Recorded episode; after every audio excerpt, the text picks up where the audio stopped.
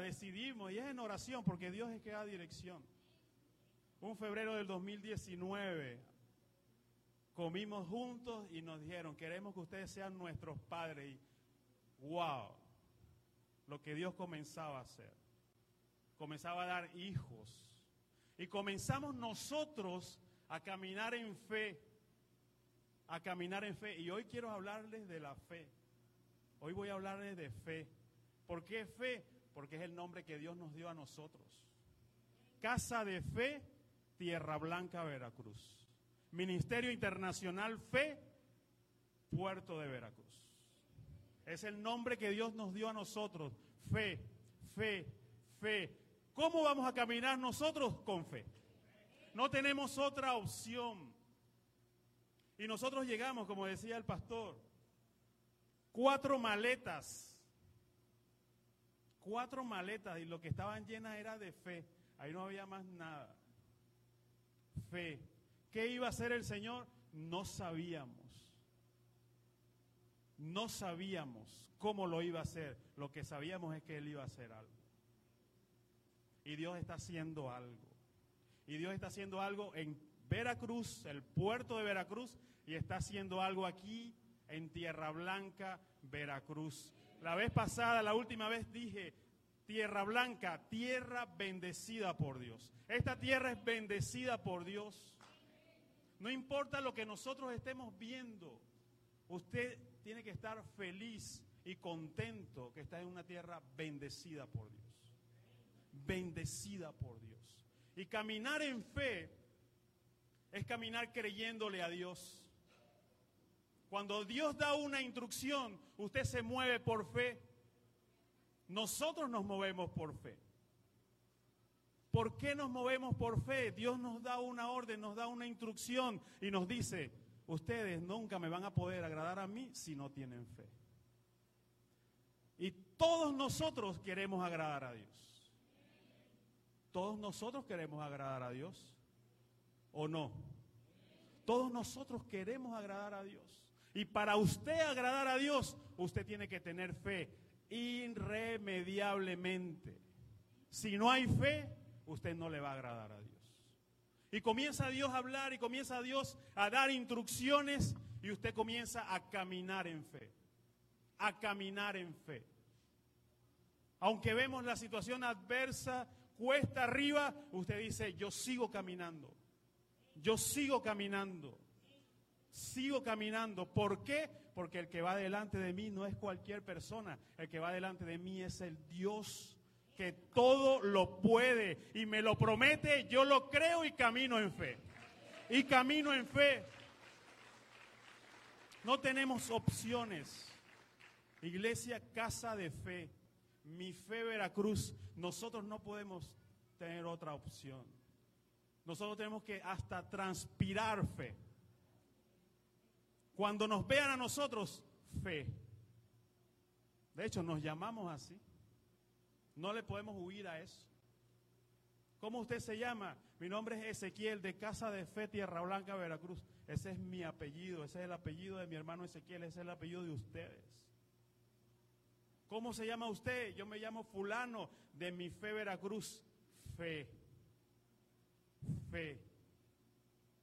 Y hay ámbitos de la fe donde nosotros debemos entender y que el Señor nos habla fuertemente, nos habla fuerte. Y nosotros tenemos, debemos entenderlo y debemos caminar creyéndole a Él. Yo les comentaba, y no sabemos un versículo de memoria, ¿verdad? No sabemos Hebreos 11.1. ¿Qué dice Hebreos 11.1? Pues la fe es la certeza de lo que se espera, la convicción de lo que no se ve. Y el Señor nos dice a nosotros, ustedes van a ser un pueblo grande, un pueblo influyente, un pueblo que va a tomar territorio. ¿Y qué decimos nosotros? Amén. Amén. Y volteo a la derecha y veo a dos. Y volteo a la, a la izquierda y veo a tres. ¿Cómo voy a ser un pueblo que va a conquistar si somos cinco? Por fe.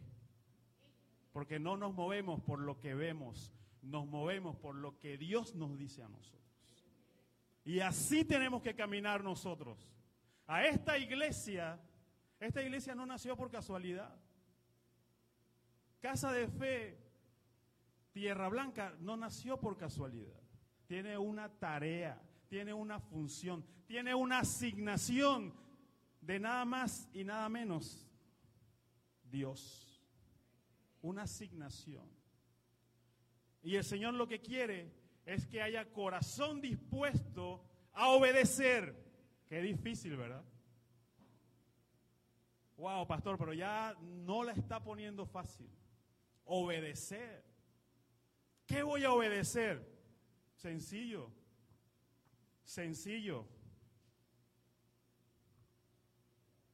Este es nuestro manual. Esto es lo que vamos a obedecer nosotros. Pastor, ¿qué vamos a obedecer aquí?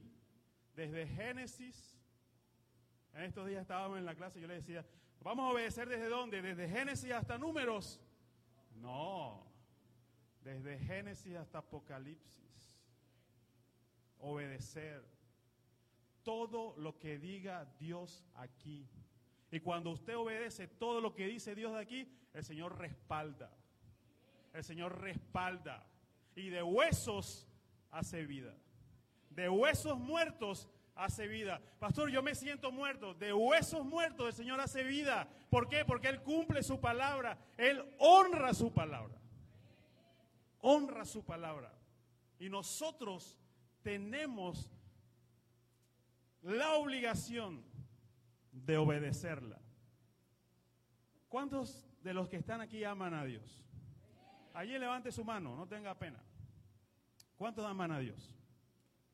¿Y saben lo que dice Dios? Si usted me ama, usted tiene que, que guardar mi palabra. Si usted me ama, usted tiene que obedecer mis estatutos. Si usted me ama, usted tiene que obedecer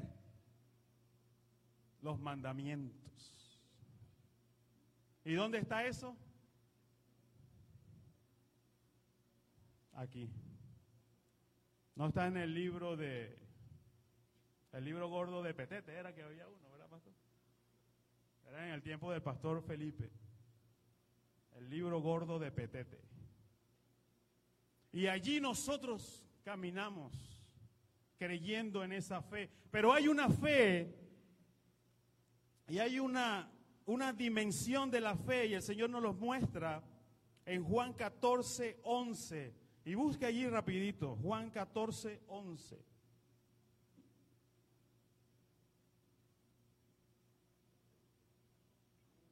¿Ya lo tienen?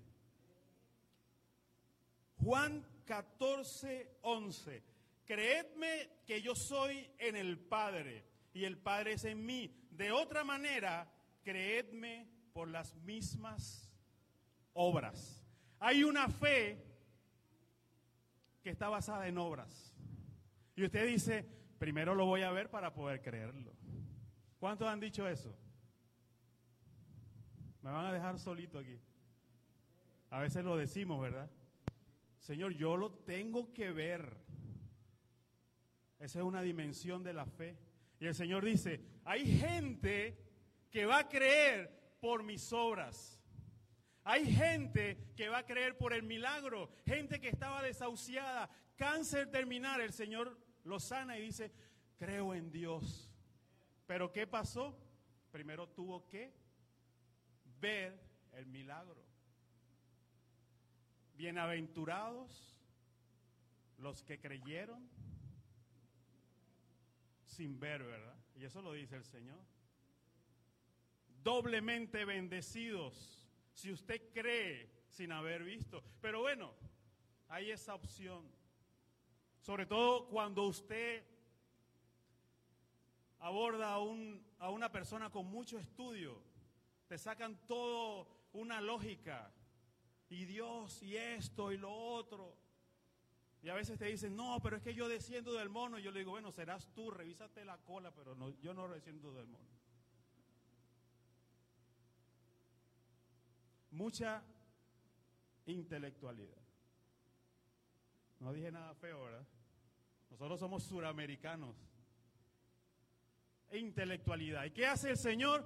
Una obra, un milagro, para que usted diga, wow, sí es cierto, Dios existe. Pero gloria a Dios, porque nosotros creemos en Él, aun cuando no veamos nada. Nosotros creemos que Dios está aquí, aun cuando no lo sintamos. Señor, no te siento, pero yo sé que estás aquí. ¿Por qué? Porque Él lo promete en su palabra. Él lo promete en su palabra. Pero muchos somos, o algunos, estoy corrigiendo eso, a veces digo muchos somos, no, algunos.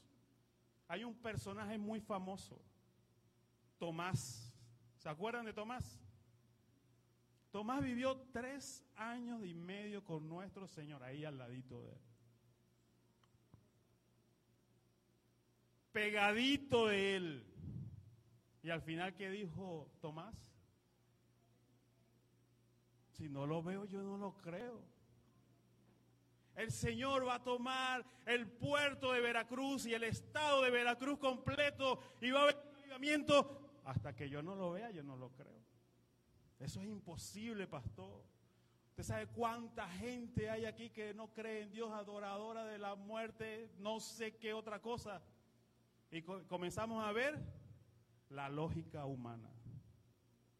Comenzamos a tener lógica humana, pero para lo que es imposible que nosotros hagamos, el Señor lo hace.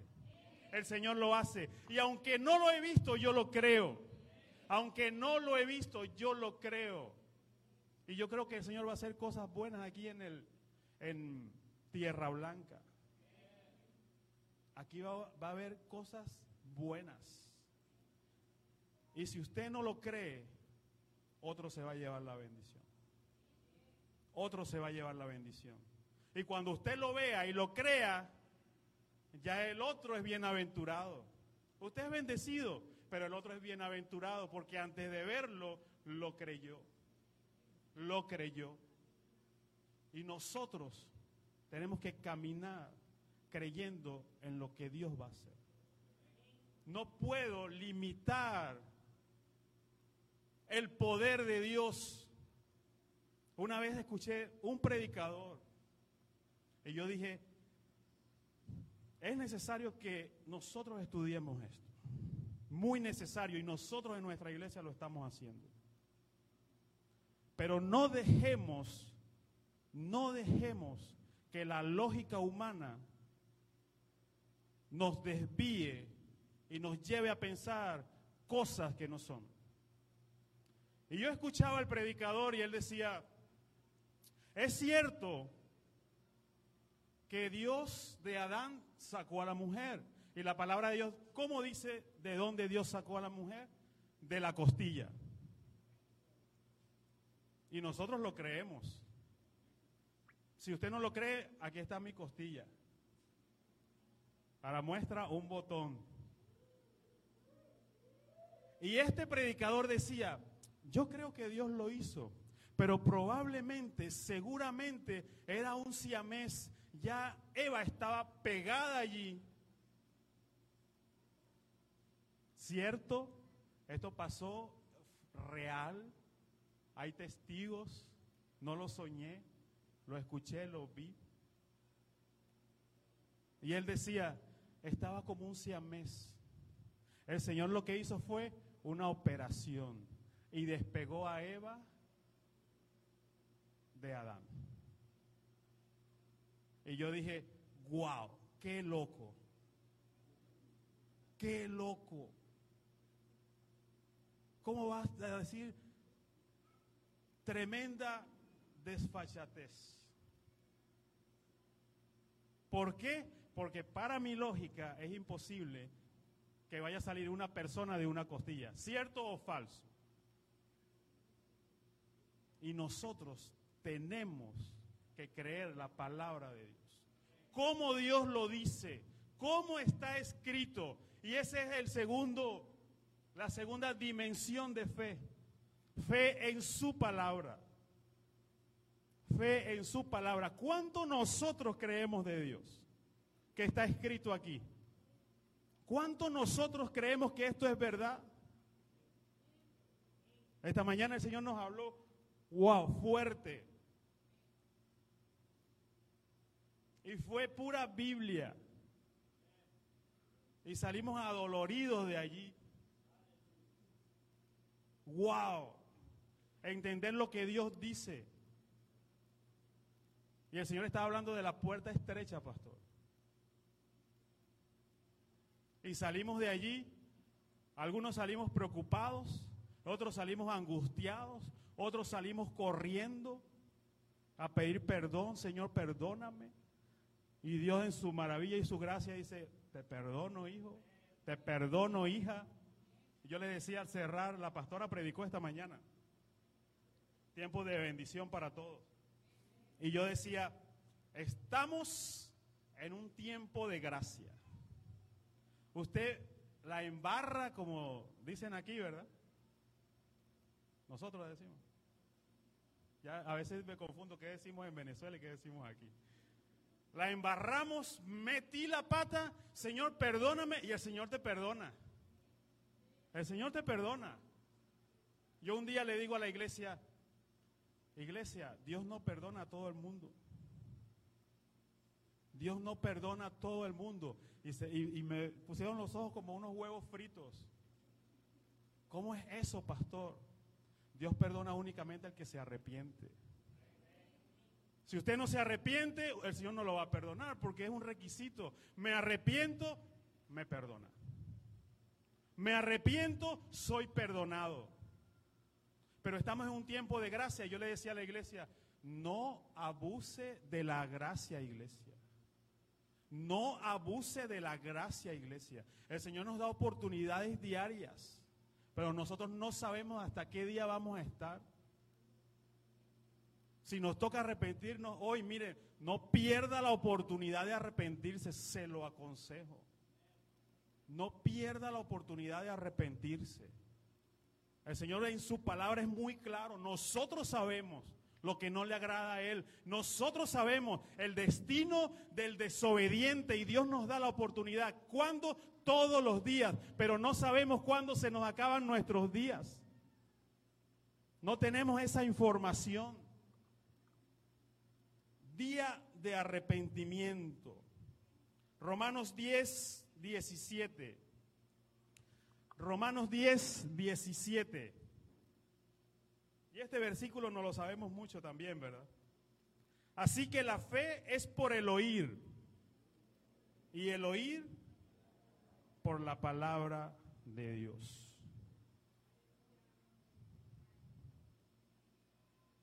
Otro ámbito de la fe, la palabra de Dios.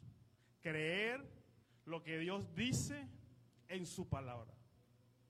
Creer lo que está escrito aquí, con señas, con señales, con puntos, comas, creerlo, creerlo. ¿Y cómo yo ¿Cómo va a aumentar mi fe? El Señor me lo está diciendo. Estudia la palabra, escucha la palabra. Hoy usted escucha la palabra y usted su fe aumenta. Su fe aumenta. Y a veces nos preguntamos, pastor, pero ¿por qué tengo que estar el martes? ¿Por qué tengo que estar el miércoles? ¿Por qué tengo que estar el jueves? ¿Por qué tengo que venir el viernes a la iglesia? Con el domingo es suficiente, pastor. ¿En serio? En serio. Y nosotros, cristianos, nos acostumbramos y venimos a misas evangélicas.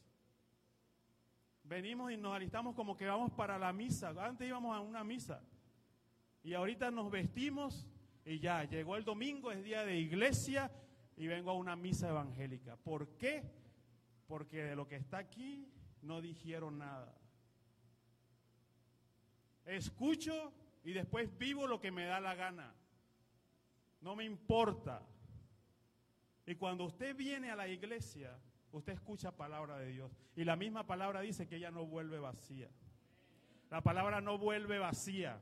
Lo que llega a sus oídos va a entrar en su alma, en su corazón, en su mente y va a ministrar su espíritu. Pero si venimos una vez a la semana y a la media hora ya estamos viendo el reloj porque me quiero ir. Ya ni escucho. El pastor está predicando y me dan ganas de hacer pipí. Me voy para el baño. Me da sed, me pica la cabeza, me da de todo. Y somos hasta irreverentes en la casa de Dios, ¿saben? No me importa que haya administración, yo me paro porque yo tengo una necesidad. ¿No te puedes aguantar 10 minutos de hacer pipí? Estamos hablando de la palabra de Dios. Y a veces me gustaría verlo por un huequito ahí en el cine, en Cinemex o Cinépolis, no sé. Está la película, está la película buena, ahí se está orinando y usted no se para. Usted no se para. Compra las cotufas, las palomitas, perdón. Compra de las palomitas de las más grandes para no pararse. Si se me acabaron las palomitas, no, no puedo. La película está muy buena. Pero cuando estamos en la iglesia, el pastor hablando. voy allá al baño. Escuchar la palabra de Dios para nosotros es importantísimo. Vital. Vital. El pueblo de Dios perece por falta de conocimiento de la palabra de Dios. Y somos pueblos que parecemos zombies.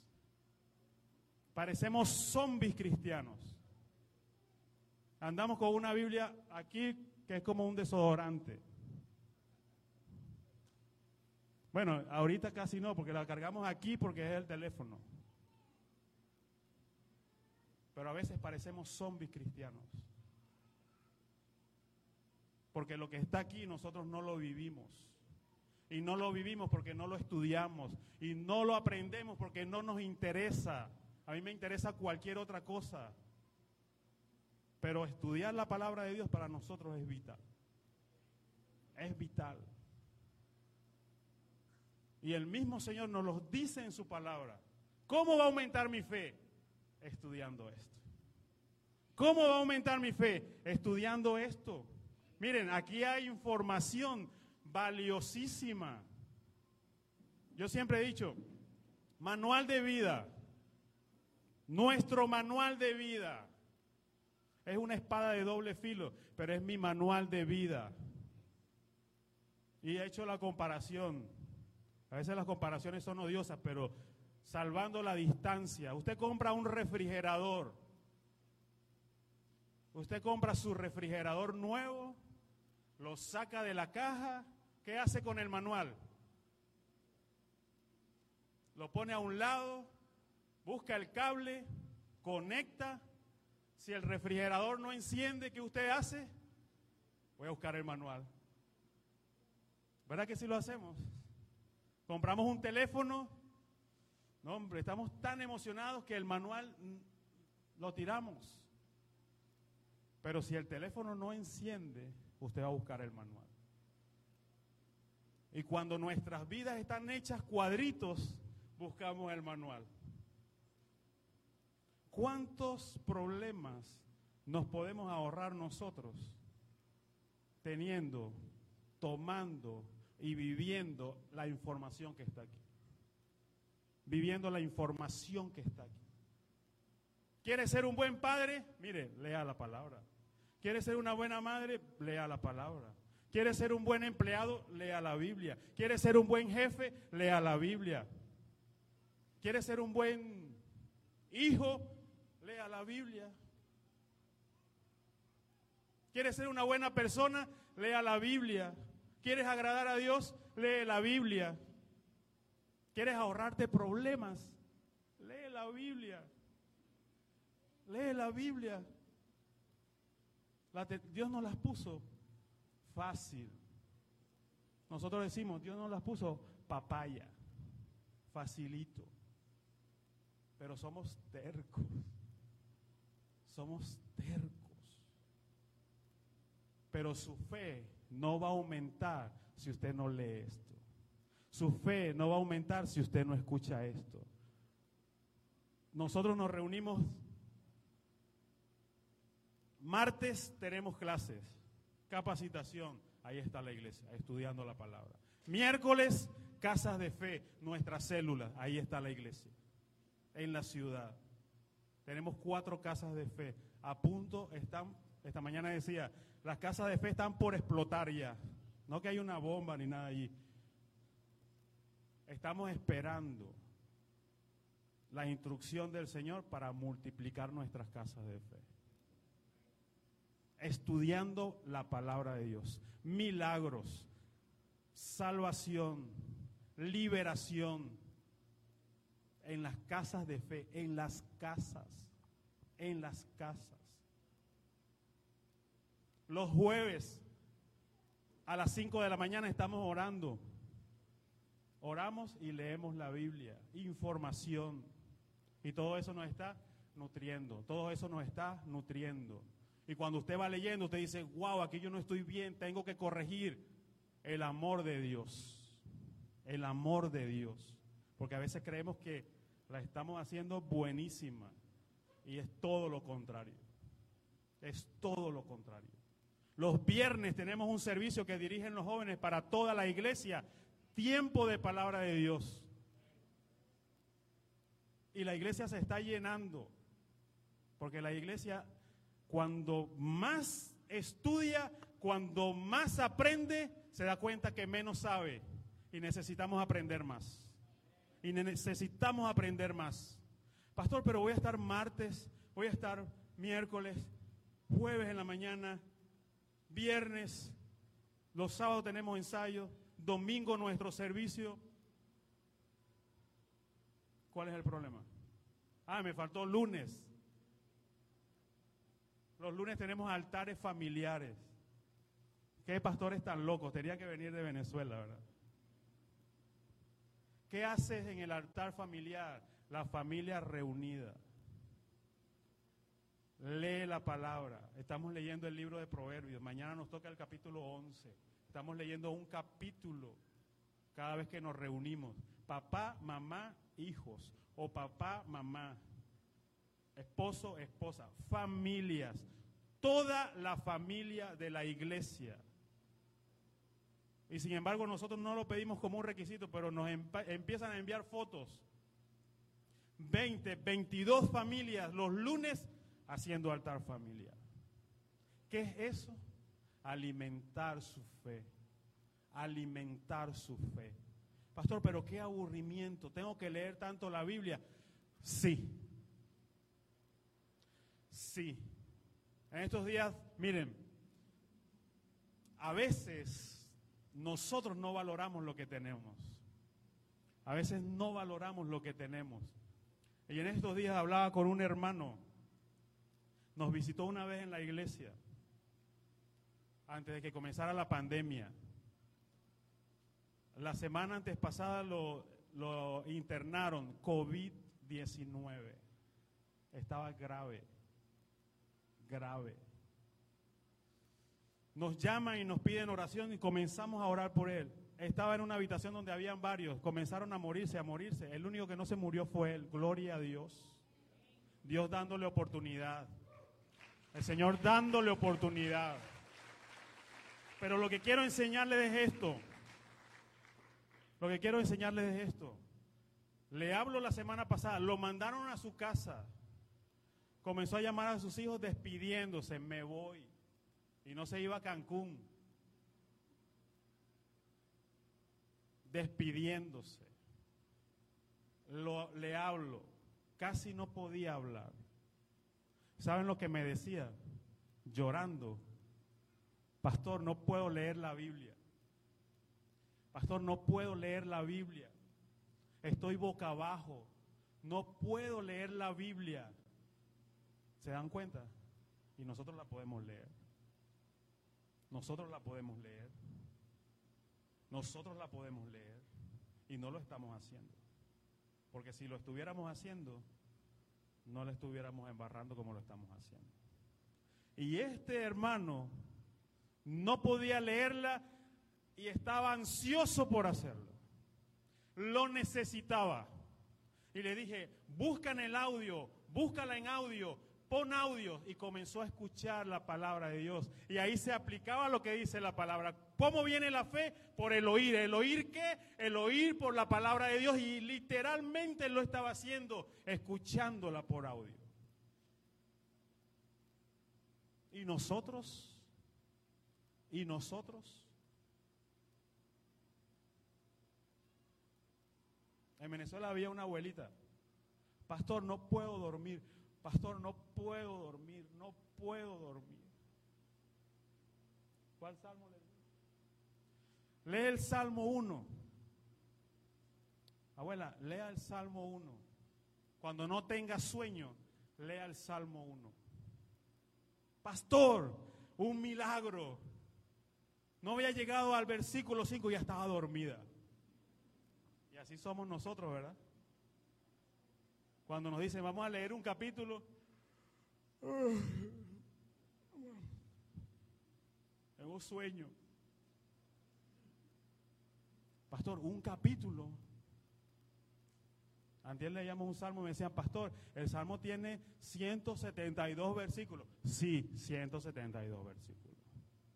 ¿Cuál salmo era? 119. 172 versículos. Sí. ¿Saben lo que yo les dije a ellos?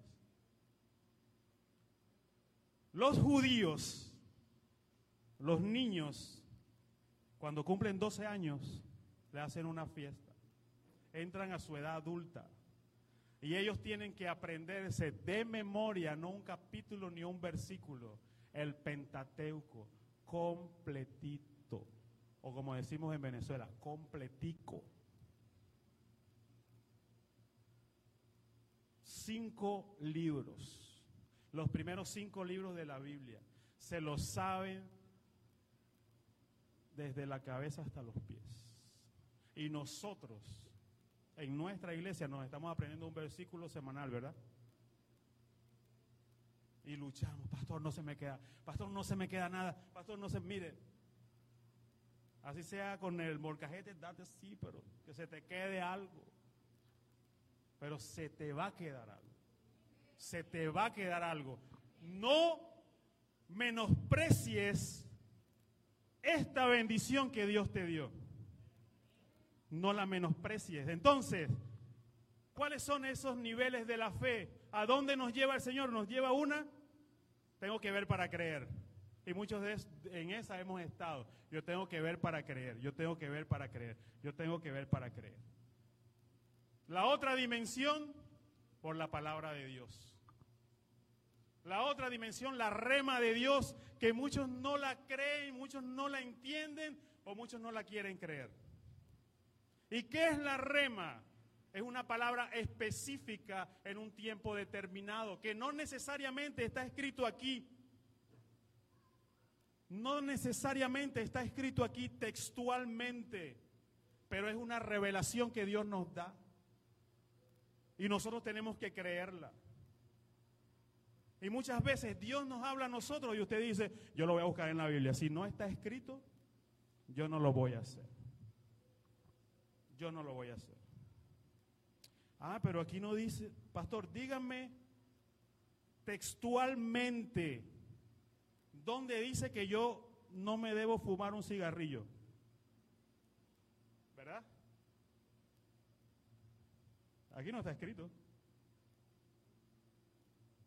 ¿Saben? Nosotros tuvimos un año orando. Señor, ¿qué hacemos? Y, esta, y, esta, y este testimonio lo sabe nuestra iglesia, nuestros hijos de, de Veracruz lo saben. Nosotros estábamos en este país y nos íbamos a quedar tres años. Y orábamos al Señor y le decíamos, nuestros hijos entraron en la universidad los dos, después que se gradúen, en cualquier momento nos vamos, vamos a salir de aquí. Pensábamos que el tiempo aquí era circunstancial, era un tiempo que se iba a acabar. Era una vacación, entre comillas, aunque no, ni nos habíamos bañado en la playa. Y tuvimos un año orando. Íbamos al lugar y el Señor nos decía, palabra textual. en un lugar, el Señor me dijo, cambia de influencia, muévete de donde estás. Una palabra rema, una palabra de Dios, de una persona que primera vez que me veía, que no sabía ni que yo estaba orando, y el Señor me, y, y, el, y ese predicador, un apóstol me dijo, cambia de influencia, te tienes que mover. Imagínense que yo hubiera hecho eso. ¿Dónde está en la Biblia que diga que yo tenía que cambiar de influencia? No iba a aparecer. Esa es una palabra rema de Dios. Y hay palabra rema de Dios que nosotros hemos estado escuchando, que Dios nos está hablando y nosotros la ignoramos. ¿Por qué? Porque no está en la Biblia porque no está escrito textualmente allí, pero en la Biblia no va a aparecer tu nombre textual, al menos que te llames Timoteo, Ezequiel, y es pura casualidad, o no casualidad, te pusieron ese nombre porque estaba en la Biblia. Y el Señor comenzó a darnos instrucciones. Y el Señor nos dice un día, voy a traer gente del norte, del sur, del este y del oeste. Y yo, ¿para qué, Señor? Si yo me voy a ir. Y el Señor dice un día, ustedes no se van. Ustedes no se van. Y aquí estamos, obedeciendo una palabra de Dios. Que si usted la busca textualmente allí, ni en su Biblia la va a encontrar, encontrar perdón, textualmente. Textualmente no está, pero Dios habla. Dios habla, Dios da instrucción. Y eso nosotros tenemos que creerlo. Esa palabra Dios nos las da a nosotros y nosotros tenemos que creerlo. Tenemos que creerlo porque es para particularmente, la palabra rema es particular para uno para uno. Hay una palabra rema para la iglesia. Hay una palabra rema para esta iglesia. Hay una palabra rema para nuestra iglesia que nosotros tenemos que creer y caminar en fe, como nos llamamos nosotros. Miren, hace unos años estábamos dando, éramos maestros, hace unos añitos atrás, y a mí me robaron el carro. Y yo, wow, nos robaron el carro. Y alguno pensará, ¿qué estará haciendo el pastor si lo robaron el carro porque está en pecado? Eso es lo que pensamos, ¿verdad? Yo le decía a mi esposa, el Señor me estaba diciendo, te van a robar el carro. Salí a un lugar y tenía y el Señor me decía, no vas a tener el carro. Y en el carro tenía llaves de la iglesia, tenía varias cosas. Y yo me bajaba del carro con los bolsillos llenos. Porque sabía que no lo iba a encontrar. Y a veces tú dices, Señor, ¿será que me muevo o no me muevo? Llego a un lugar, me acuerdo que iba a pagar el recibo del agua, voy, pago el recibo del agua, cuando voy al estacionamiento, consigo el carro allí saco mis llaves. De allí me fui a pagar la luz. Igual, bajé todas mis cosas. Entro, menos de 10 minutos, el carro no estaba ahí. ¿Saben? Cuando uno le roban un carro, no sé, ojalá que ni les vaya a pasar a ustedes. Pero yo caminaba, yo decía, el carro lo paré en tal parte. Y yo caminaba y no veía el carro, y cuando tú no ves el carro comienzas a caminar más rápido. Como que lo vas a encontrar, ¿verdad? Y yo, Señor, ¿será que lo paré en otro lugar? No, aquí lo dejé, aquí lo dejé. Ni un vidriecito, ni un cristal roto, nada se llevaron el carro. Y yo, bueno, Señor, tu voluntad. Saben que el Señor a mí me, me liberó de eso. Antes, el carro se dañaba y yo me enfermaba. Si el carro se dañaba, ya yo estaba enfermo. Me sentía mal y no quería que nadie me hablara. Y el Señor me curó de eso. Me robaron el carro y yo dije, bueno, Señor, es tu voluntad. es tu voluntad. Pasa el tiempo, pasa el tiempo, y un hermano de la iglesia se acerca y me dice, pastor, el Señor me ha estado hablando. El, el Señor me ha estado hablando. Y me dijo que mi carro se lo diera a usted. Yo no, yo no sabía si poner la mano para que me diera la llave, no sabía qué iba a hacer. ¿Qué carro? Un Jeep Cherokee 4x4, así como yo lo quería. Y él comienza a contarme el testimonio, cómo Dios le hablaba. Pero Dios estaba tratando con él. Al final no me dio el carro. Pero Dios estaba tratando con él. Y él dice, un día yo era su maestro y él estaba en la clase y él lo que escuchaba, tu carro se lo das al pastor, tu carro se lo das al pastor. Él contándome. Y él dice que un día dice, Señor, está bien, le voy a dar el carro al pastor. Le voy a dar el carro al pastor. Y le dice a un hermano, oye, acompáñame, voy a llevar el carro, el auto lavado, lo voy a lavar porque se lo voy a dar al pastor. Y ¿sabe lo que le dijo el hermano? Tú estás loco. Si ese es tu carro. Sí, pero el Señor me dijo que se lo diera al pastor. Resulta que él, nosotros salimos siempre, llegamos a nuestra casa en la tarde y él dice, paré el carro frente a su casa, toqué la puerta y no salió nadie. Y yo dije, Señor, voy a venir más tarde. Si el pastor no, da, no está, yo me voy a llevar el carro. Y él sintió que el Señor le dijo, sí, llévatelo. Y llegó más tarde, en la noche, contándome él, tocó la puerta y decía, pastor, pastor. Pero yo, yo le digo a mi esposa, ¿sería que decía, pastor, pastor, para que yo no lo escuchara? No, yo no estaba ahí. Y él dice, prendí la camioneta y me la llevé. Y yo dije, gloria a Dios. Y yo le decía a mi esposa, yo le decía a ella, ¿cómo iba a ser yo saliendo de la iglesia, yéndome en, mi en la camioneta que iba a ser mía y él se iba a ir caminando porque no tenía más carro? Y yo decía, gracias Señor, gracias. Pero sí le pregunté al Señor, no le pido explicación, le digo, Señor, ¿qué me quieres enseñar con eso? ¿Qué me quieres enseñar con eso? Dios trató con él. Él se lo pudo guardar, pero me lo contó a mí. Y cuando él me cuenta eso, yo le digo a mi esposa, ¿dónde estábamos nosotros ese día? ¿Qué estábamos haciendo nosotros? ¿Y saben lo que me, decía Dios? Porque en esos días sacábamos cuenta. ¿Qué vamos a hacer? Necesito un carro.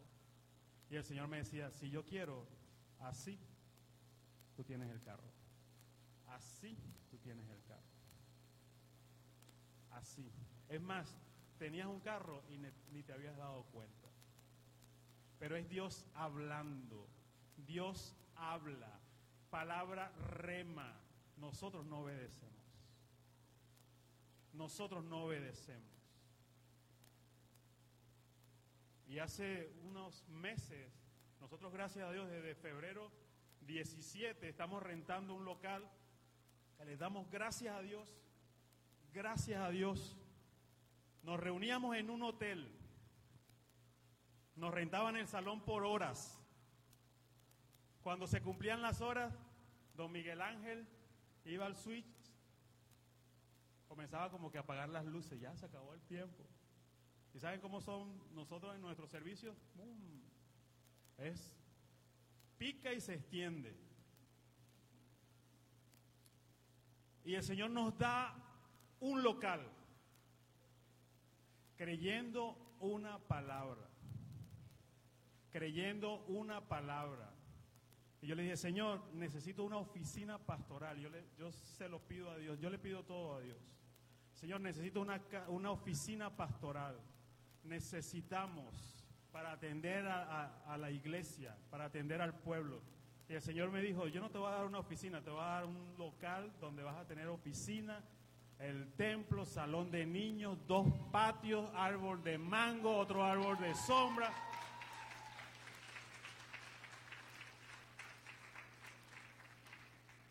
por una palabra de Dios. ¿Cómo lo íbamos a pagar? Y a veces yo digo, Señor, yo no sé cómo lo vas a hacer. Señor, yo no sé cómo lo vas a hacer.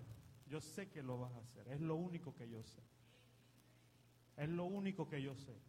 Y el Señor ha sido fiel con nosotros. Pero es una palabra que Él nos da a nosotros. Y cuando estábamos en el hotel, yo me acuerdo, el Señor dio una palabra. Y le decía a alguien, te estoy hablando y no me estás obedeciendo. Te estoy hablando y no me estás obedeciendo. Eso no está escrito aquí. Eso no está escrito aquí. Y muchas veces el Señor nos habla y nosotros no obedecemos. Hasta nos los dice, te hablo y no me obedeces y nosotros no lo obedecemos. Ese es el pastor que me quiere manipular.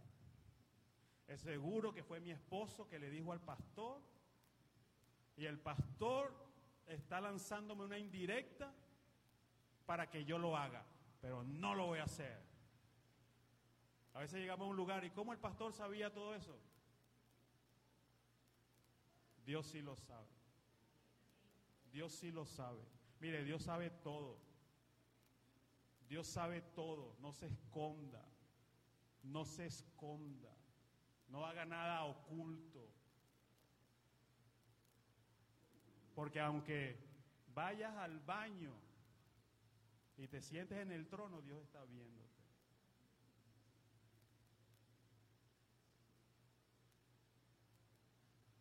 Creer lo que Dios nos dice.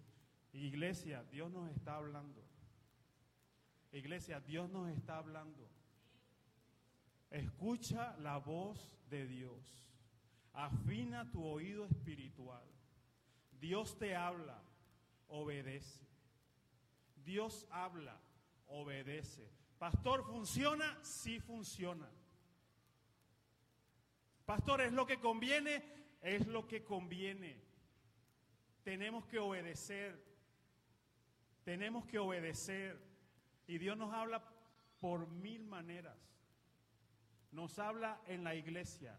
Vas manejando y el camión del frente tiene un anuncio que te dice, arrepiéntete, estás haciéndolo mal. Y tú dices, qué casualidad. Las piedras van a hablar, dice la palabra. Si nosotros no hablamos, las piedras van a hablar. Los camiones y los trailers están hablando. La Biblia está hablando. El Señor nos está hablando. El Señor te habla a través de tu pastor y tú no le estás parando. El Señor te está advirtiendo con tu pastor y tú no le estás haciendo caso. Porque usted, yo no me sujeto a hombres. Yo me sujeto a Dios nada más. En serio. En serio. En serio. No, yo voy a hacer lo que yo crea. Yo voy a hacer lo que yo piense que sea correcto. En serio. Por eso que no te va bien. Por eso es que estás así. Porque no estás escuchando la palabra de Dios no estás escuchando a Dios y no estás obedeciendo a Dios. No lo estás obedeciendo a Él. Y saben, cuando usted lee la Biblia, se me cayó un papelito aquí. Cuando usted lee en números 23, 19, búsquelo allí. Números 23, 19. ¿Cuál es la magnitud de su Dios? ¿Cuál es la magnitud de su Dios? Números 23, 19. Dios no es hombre para que mienta, ni hijo de hombre para que se arrepienta. Él dijo y no hará. Habló y no lo ejecutará. Nosotros tenemos que creerle a Dios. No tenemos otra opción. Nosotros tenemos que creerle a Dios porque Él no es hombre para mentir. Él no es hijo de hombre para arrepentirse. Lo que Él te dijo se cumplirá. Lo que está escrito se cumplirá. Lo que ha hablado a tu vida se va a cumplir. Se va a cumplir. Tienes que creerle a Dios. Tienes que obedecerlo. Tenemos que obedecerlo, iglesia. La iglesia en este tiempo ha estado en mil problemas y la iglesia ha estado fría. La iglesia no ha sido una iglesia influyente. La iglesia de Jesucristo no influye. El mundo ha venido a influir la iglesia y es al revés. Es al revés. No lo estamos haciendo bien. La semana pasada le hablaba a la iglesia y le decía, ¿cuál es el concepto del amor? ¿Cuál es el concepto del amor? Como yo crea que es el amor, no, como Dios lo establece en su palabra. Así es el amor, iglesia. No es como yo lo crea, es como Dios lo estableció. Así es el amor. Y a mí no me vengan a pintar pajaritos en el aire, ni a contar cuentos de pajaritos preñados, ni nada. Es lo que dice aquí. Y yo lo creo. Y nosotros tenemos que ser una iglesia que lo crea. Y que lo crea y lo viva también. Tenemos que ser esa iglesia. Y la iglesia de Jesucristo, lamentablemente, por décadas ha dejado de ser influencia. Ha sido un club donde la venimos a pasar muy bien, donde comemos rico, donde la pasamos bien y donde escucho lo que yo quiero escuchar. Pastor, hábleme bonito. No, vamos a hablar lo que dice la palabra de Dios. Si usted quiere un cuento de hadas, busque Disney Channel. Si usted quiere un cuento de hadas, vaya a otro lugar. Si usted quiere escuchar palabra de Dios, venga a esta iglesia. Si usted quiere escuchar palabra de Dios, venga a esta iglesia. Y en esta iglesia usted va a escuchar palabra de Dios. ¿Qué es lo que necesitamos nosotros? Yo no necesito un mensaje de fantasía. Todos somos hijos de Dios, todos vamos al cielo. Aquí no dice eso. Y lamento mucho tumbarte esa, ese pensamiento. No importa, todos los caminos conducen a Roma. En serio, el único camino al cielo es nuestro Señor Jesucristo, no hay otro camino. Escrito está, escrito está. Dios es amor, si es pero es fuego consumidor también. Escrito está. Y todo pecado Dios lo consume. Todo pecado. Una frase muy evangélica. Y en la iglesia se la saben allá. Y ya la estamos desaprendiendo, ¿verdad? Hay procesos de aprendizaje y hay procesos de desaprendizaje. Dios ama al pecador pero aborrece al pecado. Y nos agarramos de allí. Y sigo pecando, sigo pecando, como Ricky Martin, la vida loca, porque Dios me ama. Dios ama al pecador, aborrece el pecado. Pero escrito está, aquí, en esta palabra inspirada por Dios, que la paga del pecado es muerte. La paga del pecado es muerte. El pecado no va a morir. El pecador es el que va a morir. Y nosotros debemos tener eso bien claro. Y por eso nosotros necesitamos escuchar palabra de Dios. Porque aquí está la instrucción. ¿Qué no le agrada a Dios? Yo no lo voy a hacer. ¿Qué le agrada a Dios? Yo lo voy a hacer. ¿Qué ofende a Dios? Yo no lo voy a hacer. Pero ¿cómo voy a saber qué le ofende a Dios si ni siquiera lo estoy leyendo? Si ni siquiera estoy viniendo a la iglesia. Palabra de Dios. Y Dios, miren, la semana pasada estudiábamos, maestras, los libros de la Biblia, ¿verdad, maestras? Ya están mis dos maestras. Libros de la Biblia. Inspirada por Dios Y saben, cuando ahí dice que Dios no es hombre para mentir, Él te está diciendo, yo lo que escribí ahí, yo lo honro. Y yo lo que escribí ahí lo voy a cumplir. Eso es lo que dice Dios. Y Dios honra su palabra. Y nosotros como sus hijos honramos su palabra. ¿Saben cómo? Creyéndola. Caminando conforme a lo que dice aquí. No haciendo lo que me da la gana.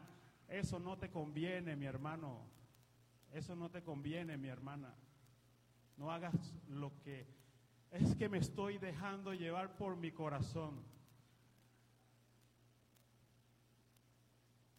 ¿Saben uno de los peores enemigos que tenemos nosotros?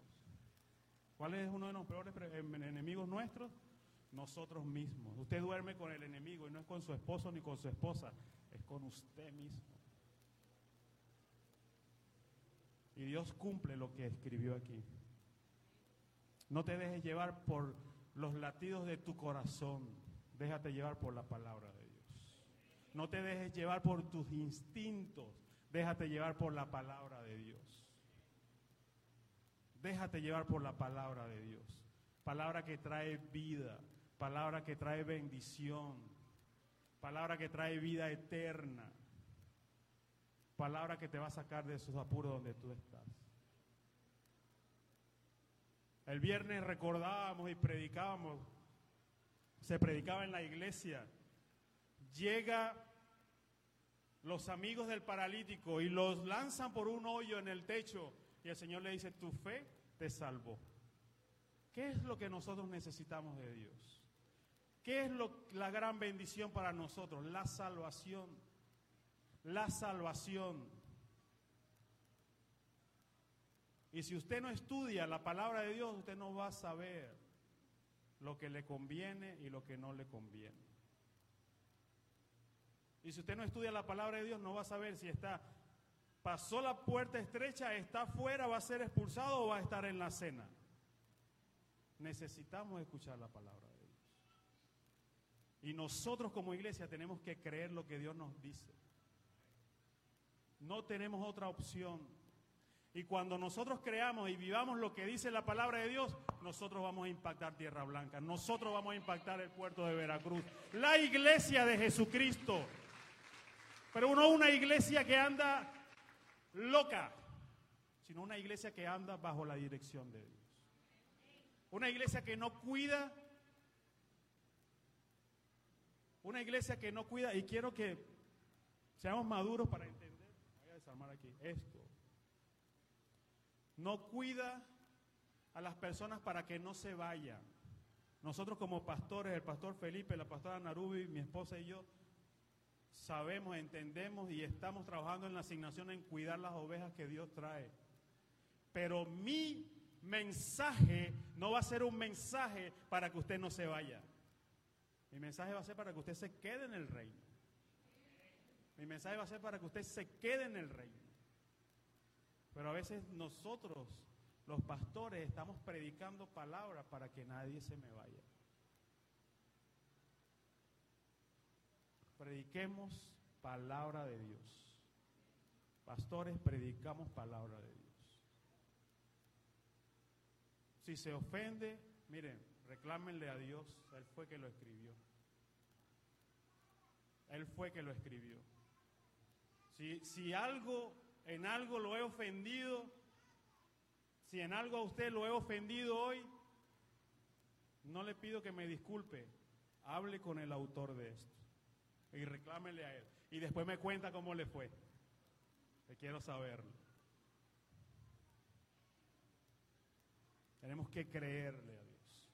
Tenemos que creerle a Dios. Tenemos que vivir bajo esos ámbitos. Estoy viendo sus obras, mi fe aumenta. Estoy leyendo su palabra, mi fe aumenta. Estoy escuchando su voz, mi fe aumenta. Obedezco y sigo avanzando. Y sigo avanzando. Sigo avanzando. Caminar en fe es lo mejor que podemos hacer nosotros. Comenzamos la iglesia enero del 2020. Enero del 2020 nació Mi Fe Veracruz, Ministerio Internacional Fe. enero, nos reunimos, el pastor, la pastora, su hijo y su hija. Esa era la iglesia. ¿Qué hicimos nosotros? Yo hasta pensaba, ¿será que me estoy volviendo loco? Porque, ¿qué iglesia si somos cuatro pelagatos, decimos en Venezuela? Cuatro. El Señor comienza a añadir, el Señor comienza a añadir. Buscamos dirección de Dios. Decíamos, no vamos a aceptar esto, no vamos a aceptar lo otro. Y el Señor nos decía, ¿tú crees que tú eres el dueño de la iglesia? No, tú vas a hacer lo que yo te diga. Y nosotros, está bien, Señor, hacemos lo que nos diga. Nuestro primer servicio, 16 eh, de febrero, comenzamos a tener un servicio. En un mes, la pandemia, cerrado todo. Y yo decía, Señor, ¿y ahora? No era de ti, nos equivocamos, no entendimos la señal. ¿Qué pasó? No nos estábamos reuniendo y éramos como 30, 20, 30 personas. Y, y, comenzamos a orar. Y el Señor nos da una estrategia. Y el Señor nos dice altares familiares. Sí, Señor, ¿cuándo? Todos los días todos los días altares familiares y reuníamos y veíamos y mandábamos libro de proverbios, comenzamos, ¿verdad? Salmos, salmos, ¿cuántos salmos no leímos nosotros? Lunes, martes, miércoles, jueves, viernes no porque teníamos vigilia, ¿verdad? Teníamos tiempo de oración, 10 de la noche hasta la 1, 2 de la mañana. 3 de la mañana, por Zoom, tiempo de pandemia. Y nosotros, ¿qué hacemos, Señor? ¿Qué hacemos, Señor? Y el Señor, ¿qué vas a hacer? Orar, ¿qué vas a hacer? Estudiar la palabra, ¿qué vas a hacer? Sábado de Semana Santa, 12 de la noche, primer servicio que transmitimos por Facebook, domingo de resurrección, un mensaje de resurrección. Le dije a la pastora, un mensaje media hora, 45 minutos, dos horas. Pastor, ¿qué tanto habla usted? No sé, el Espíritu Santo. Dos horas. Seis, ¿qué día de septiembre nos reunimos? 16. 6 de septiembre rentamos un salón en el hotel. Éramos más de los que nos reuníamos antes. ¿Por una estrategia humana? No estrategia del cielo. ¿Y cuál es la estrategia? Miren, está allí. No tenemos que inventar, estudiar la palabra, orar, tener fe. Y rentamos ese local. ¿Saben lo que pasó con nuestro local? Visitamos hoteles, hoteles. Cuando salíamos de la iglesia era envidiable. Usted salía y lo que estaba era el mar afuera hermosísimo. Yo no me quería ir de ahí. Y mandaba fotos a Venezuela, saliendo de la iglesia, y el mar así, wow. wow. Qué bello. Rentamos un salón. ¿Cuál pueden pagar? Podemos pagar el salón chico y ahí entrábamos. Orábamos, Señor, confiamos. Haciendo unas cuentas que no nos daban. Y nosotros en fe y en obediencia. Llegamos al salón, el domingo me dice el Señor, está ahí, llovió anoche y se cayó el plafón. Y ahora les voy a dar el salón grande. Y nosotros, wow, bonito, hermoso el salón. Pagábamos un salón chico y nos daban un salón grande climatizado, hermoso. Pastor, parecemos fifí. Está muy serio. Hermoso lugar. La iglesia comienza a crecer. El Señor comienza a añadir. Íbamos, ¿cuándo arreglan el salón, chicos? No sabemos. Sigan en el grande. Sigan en el grande. Sigan en el grande. Varios meses pagando el salón chico. ¿Y saben cuántos, cuántas veces estuvimos en ese salón chico? Un domingo. Y yo le decía a la iglesia, es para que Dios, es porque Dios nos quería mostrar el lugar que ustedes pueden pagar, pero este es el lugar que yo les doy. Por fe, por fe, por fe. Crecimos, ya no entrábamos en el salón chico. Y yo le dije a la pastora, tenemos que hablar con la gente del hotel, pero vamos a pagar el grande. Usted, podrá, usted diría, bueno, pastor, aproveche, no sea tonto, le están dando el, cobrando el chico y está usando el grande y no hay problema. No, los hijos de Dios no tenemos que ser así. Si voy a usar el grande, yo voy a pagar el grande. Y se lo voy a decir una perla. Cuando nos dieron el presupuesto del salón grande, ¿ustedes conocieron aquí a Condorito? Casi me voy yo como Condorito, sí. Digo a la pastora, pero ese es el salón que necesitamos. ¿Qué hicimos? Paso de fe. ¿Cómo lo vamos a pagar? El Señor es el que sabe. Pero yo, como hijo de Dios, no me puedo aprovechar de nada. Pastor, que son unos impíos, que son unos usureros. Yo no sé, ese es problema de ellos. Yo no sé. Yo sé que yo soy un hijo de Dios y yo tengo que hacer las cosas bien. Rentamos el salón grande, llega la provisión. ¿Cuántas veces, y yo le pregunto a la iglesia, nosotros le dijimos, necesitamos pagar el salón grande, una ofrenda, ni se lo contamos. Y les confieso, sí hubo noches que no, casi no dormía. ¿Y qué hizo el Señor? Ahí está. Pague su salón grande. Porque el salón grande lo estoy pagando yo. Yo lo llevé allí y yo soy el que pago. Fe, fe, palabra escrita, palabra rema. Y ahora para nosotros, obras, señales. Y por eso yo creo más. Por eso yo creo más. Damos otro paso de fe. Nos sentíamos cómodos. Ya me hicieron señal ahora, pastor. Pero se lo cuento rapidito. Otro paso de fe. Yo digo, Señor, ya yo estaba tranquilo, podía dormir tranquilo, pero no, hombre, los pastores siempre tienen que estar metidos en problemas. Oficina. Señor, necesito, yo oraba, Señor, necesito una oficina, necesito una oficina. El Señor dice, no, un templo, un local.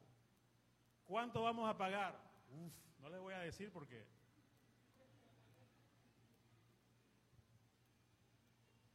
Saben, hasta hoy el Señor ha sido fiel. El Señor ha sido fiel. El Señor ha sido fiel. Y nosotros, lo que hemos hecho, el gran esfuerzo, porque se los digo, no es fácil creer una palabra de Dios. Porque tú no ves, tú no ves dos días para vencerse un mes de renta. Y yo, Señor, no tenemos el dinero. Señor, no tenemos el dinero. Y el Señor me dice, aquí está el dinero. El Señor ha sido fiel con nosotros. El Señor va a seguir siendo fiel con nosotros. El Señor está añadiendo familias, nos está diciendo, familias, familias. ¿Sabe lo que está llegando a mi fe Veracruz? Familias completas. Luque y su familia. Toño y su familia. Familias. Familias. El Señor ha sido tan maravilloso. Llega uno primero y después llega la familia. ¿Saben? Dentro de poco vamos a tener dos servicios nosotros. Porque ya no vamos a entrar. Comenzamos rentando una silla ya tenemos cuántas? 56 sillas que hemos comprado. Y yo, y yo entro al templo y yo cuando veo la silla digo, Señor, gracias, ¿de dónde salió esto? Y un mal pensado va a decir, ¿de dónde, pastor? De los bolsillos de los... Porque siempre no hay uno que falta, ¿verdad? Pero es el de allá arriba. Así que crea lo que Dios dice, crea lo que Dios dice, crea palabra de Dios, crea palabra de Dios. Tenga fe, tenga fe, porque Dios lo va a hacer. Y Dios lo que está haciendo en el puerto lo va a hacer aquí también. Porque lo, lo que Dios nos está dando a nosotros, miren, yo hablaba con mis hijos, yo hablaba con mis hijos, con el pastor Felipe y la pastora Narubi, y se los dije. Lo que Dios nos está dando a nosotros aquí está para ustedes. Todo.